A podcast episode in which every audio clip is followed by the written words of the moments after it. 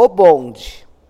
O Bonde Café é parceria entre Prefeitura de Santos, CET, Companhia de Engenharia de Tráfego e do Instituto de Preservação e Difusão da História do Café e da Imigração, gestor do Museu do Café.